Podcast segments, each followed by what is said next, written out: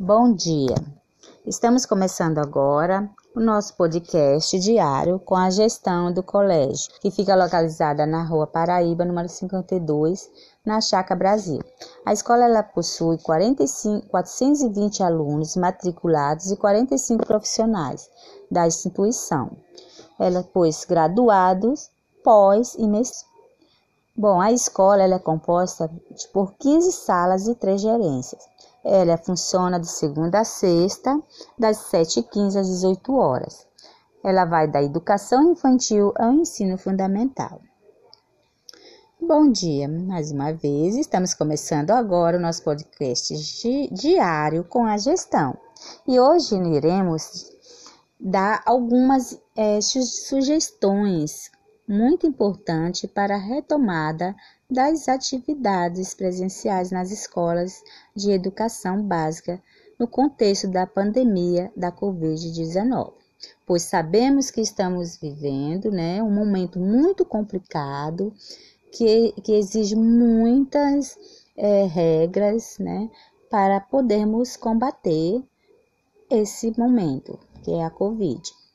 Bom, então vamos, no, vamos lá. Novas regras para entrar na escola, pois elas são a utilização de máscara, que é muito importante, constante por alunos profissionais de educação ou qualquer outra pessoa que por eventual acesse a escola. E além dos protetores faciais, né, pelos profissionais de educação. Manter o ambiente sempre limpos e ventilados temos que monitorar a temperatura dos estudantes e profissionais ao chegar no ambiente escolar. É importante orientar a higienização das mãos e punhos antes da entrada na sala de aula. Temos que evitar as interações em, em grandes grupos, manter sempre o espaço físico de, de no mínimo um metro entre os estudantes dentro e fora de sala de aula. Temos que escalonar os horários de chegada e de saída dos estudantes e o intervalo também entre as turmas, limitando sempre o contato próximo entre elas. Além disso, temos que colocar no chão, ao longo dos espaços da escola, marcações relacionadas à distância de um metro. Temos que aumentar o espaço entre as mesas e cadeiras, né? Evitar atividades em grupo, disponibilizar álcool sempre, né? O álcool gel, suspender o uso de armário compartilhado. Observe, o retorno às aulas também presenciais de estudantes com doenças crônicas, com asma. Esse retorno tem que ser visto com muita com muita importância, né?